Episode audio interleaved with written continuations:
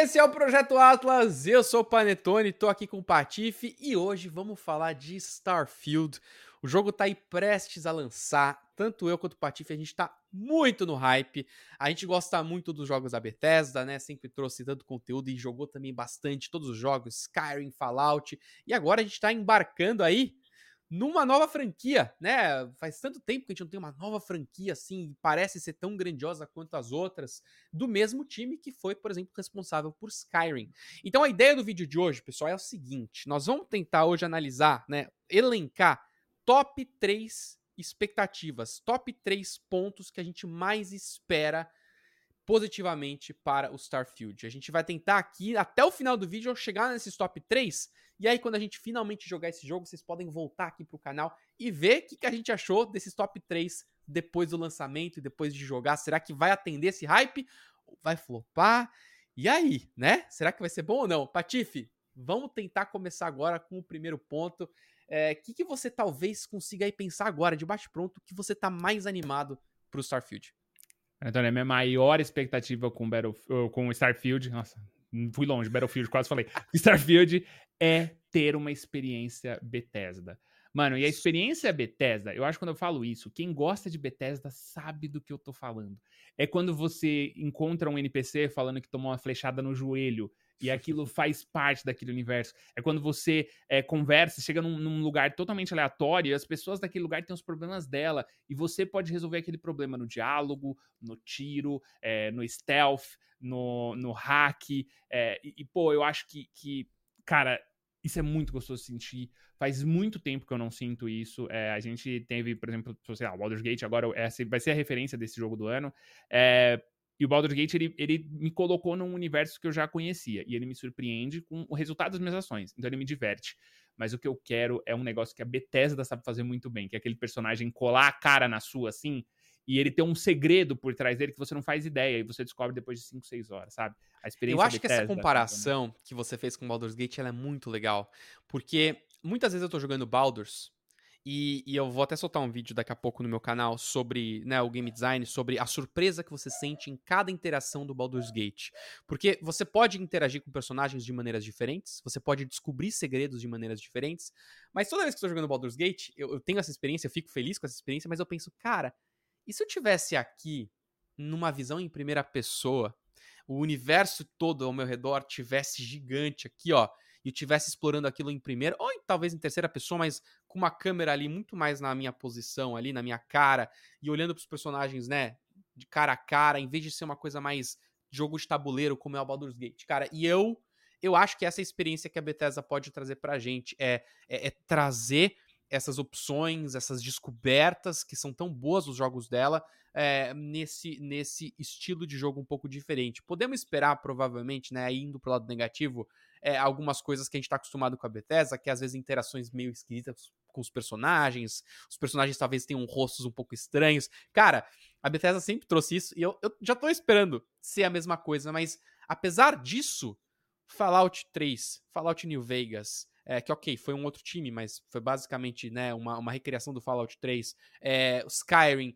Cara, se a gente consegue ter uns gráficos um pouco melhores do que aquilo ali, mas mesmo ainda um pouco esquisito, aquilo já é suficiente, para mim, pelo menos, para estar tá imerso naquele mundo, né, Patife? Então, vamos lá, o primeiro ponto que a gente falou é o quê? Experiência Bethesda? Bethesda. É isso, é eu isso. acho que é o primeiro ponto, é esse é inquestionável, só a Bethesda pode oferecer a experiência Bethesda, e é isso que eu quero. Você quer falar o seu, você quer fazer o segundo? Vamos. O meu segundo, Vai. galera, talvez talvez seja algo que, que, a gente viu bastante e talvez não seja necessariamente o, o, hype central de todo mundo que tá esperando. Eu não sei, pelo menos é a minha impressão. Jogando Fallout 4, teve uma coisa que eu adorei do Fallout 4, mas que eu gostaria que eles tivessem feito mais, que era a construção de base e o gerenciamento daquela base.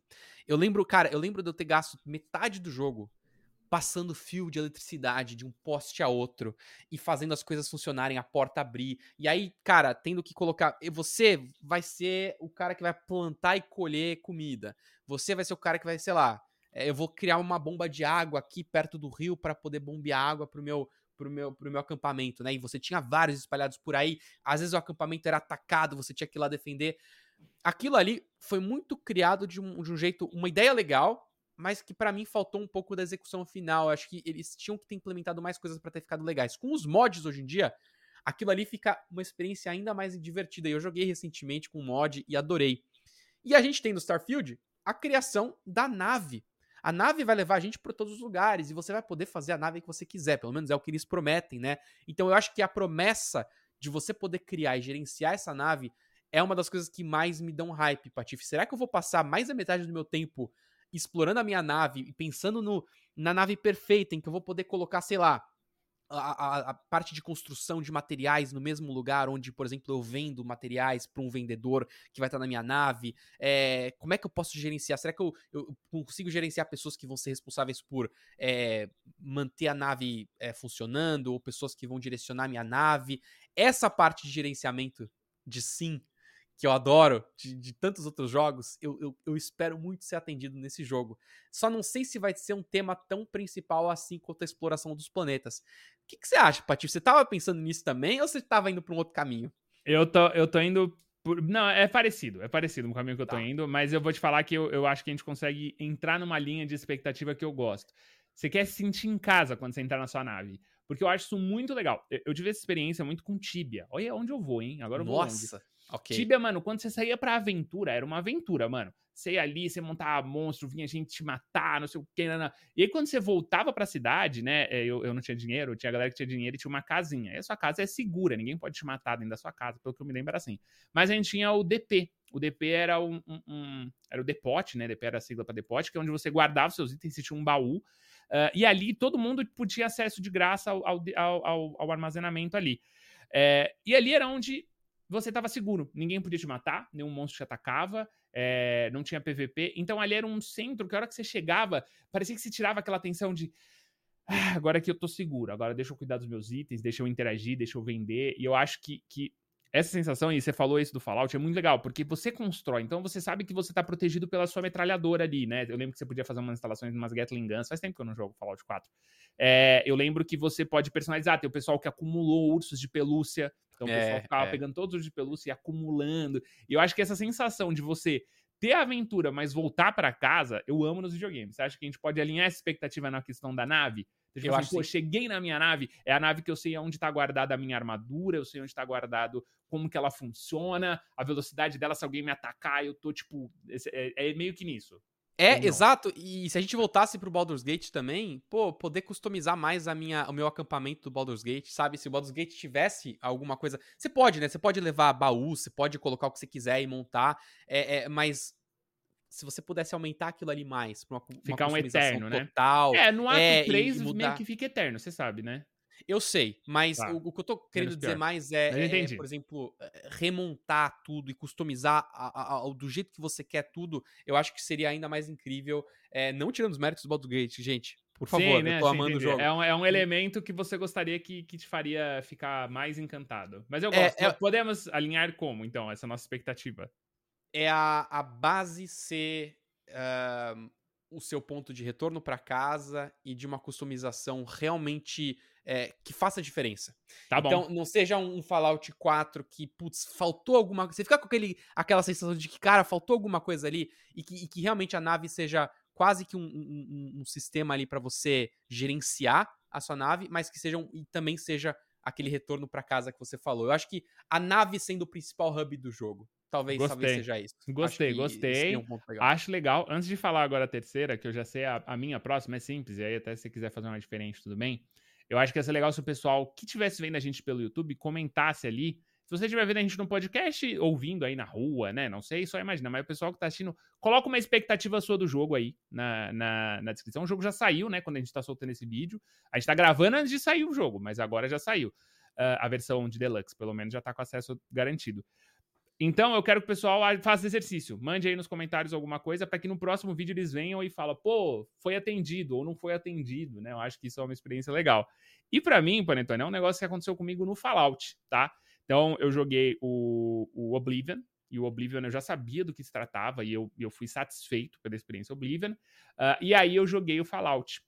E o Fallout, ele fez um negócio que eu não, eu não conhecia nada de Atom Punk. Nada, zero. E quando eu joguei Fallout, a Bethesda conseguiu fazer um negócio que eu nunca esperei, que é eu me apaixonar por Atom Punk. Eu me apaixonei hum. por Atom Punk. Eu, eu, achei maravilhoso. E aí, eu, eu, mano, eu, depois eu fui atrás de RPG de mesa, de mais coisas de Atom Punk, daquele cenário atômico é, que, que é o, o Fallout. Uh, e a Bethesda fez isso. A Bethesda fez eu me apaixonar por isso. E eu não sou apaixonado por espaço.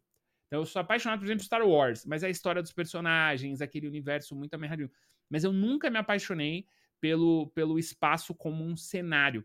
Então, nunca, pô, nunca curti um RPG de mesa, de, é, de espaço, é sempre um negócio que não me pega. Então, eu espero me apaixonar pelo Space Punk. Eu nem sei se vai ser um Space Punk, né? Não uhum, sei se uhum, dá pra uhum. chamar de Space Punk, mas eu quero me apaixonar pelo cenário espaço. Podemos, e tudo mais. podemos tra talvez trazer um Mass Effect aqui como lembrança? Aquela, aquela memória de você embarcar realmente nessa exploração de espaço, né? Que eles fizeram muito bem na época, eu acho. Gosto muito, adoro. Mas ele não é.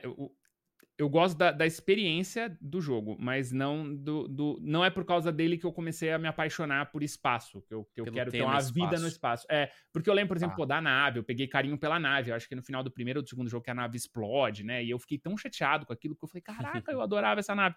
Então, mas o, o, tema não me não, não gravou na minha, na minha vida. É, é isso, é uhum. espaço. Foi uma história muito boa que eu vivi no espaço, mas dane-se, eu não ligo para espaço. Legal, porque vai ser muito fácil, eu acho, da gente analisar se, se esse hype foi abaixo ou acima das expectativas. Porque, porque tanto eu quanto você, a gente não tem esse tema vendido na nossa cabeça. A gente gosta de Star Wars, mas nunca teve aí um jogo realmente que vendeu pra gente essa, essa fantasia. Se a gente daqui uma semana voltar aqui pro canal, galera, e tiver assim, velho, não paro de pensar nesse jogo, quero ir pra um próximo planeta, puta, tá incrível essa exploração. Aí eu acho que a gente vai saber se, se, se, se, foi, se foi o hype ou não. Então, Patife, somando a esse terceiro ponto que você falou, da o tema espaço, para esse tema espaço realmente me, me trazer, acho que uma boa experiência, ele tem que ter uma exploração memorável para realmente esse tema ser vendido na minha cabeça. Ou seja, o mix de planetas criados por pessoas, por desenvolvedores, e, e, os planetas que são simplesmente criados ali aleatoriamente, cada um vai ter uma experiência diferente, esse mix de experiências tem que ser interessante até o final do jogo. Se você tem que querer explorar um novo planeta sempre, ou para extrair recurso, ou para conhecer novos personagens, ou ir para novas missões, é, eu acho que tudo isso tem a ver com esse tema de espaço e, e, e, tem que ser legal, cara. A exploração tem que ser boa, o retorno para casa na sua base tem que ser bacana uh, e a gente quer ter dentro disso tudo a experiência Bethesda, que é personagens memoráveis com histórias que podem te surpreender. Eu acho que esses são os três pontos legais, né? Então é, é a essência Bethesda com uma exploração do espaço que você tem uma base que você pode gerenciar e que o tema esteja ali que a exploração que o tema vire algo é que o tema que o tema entre em sinergia com tudo isso que não seja Legal. um tema ignorável. Tipo assim ah eu podia ter vivido a mesma experiência sei lá no, no futuro distópico em cyberpunk. Não não podia tá ligado? Tem que Bacana. ser ali. Essa coisa funciona no espaço. Eu acho que é assim. Eu acho que essas são as três expectativas que eu tenho então, ó, desafio lançado. Vocês podem aí nos comentários que tá no YouTube, coloca os top 3 expectativas de vocês. Daqui uma semana, eu e o Patife vamos estar tá de volta aqui. Nós vamos de novo relembrar esses três pontos e vamos ver, ponto a ponto, se gostou, se foi overhyped, se foi underhyped, se, sabe, se foi realmente aquilo que a gente esperava ou se foi abaixo daquilo que a gente esperava. Eu realmente torço para que a gente só tenha experiências boas com esse jogo, que tá quase aí, não aguento mais esperar. E se você estiver na mesma, não esquece de comentar, deixa o seu like nesse vídeo e não esquece que a gente também tá nas plataformas de áudio, onde você quiser ouvir a gente. Você pode ouvir a gente passeando na rua, lavando uma louça, tomando um banho, enfim, qualquer momento da sua vida você pode ouvir agora o projeto Atlas. A gente se vê então na próxima. Valeu. Tchau.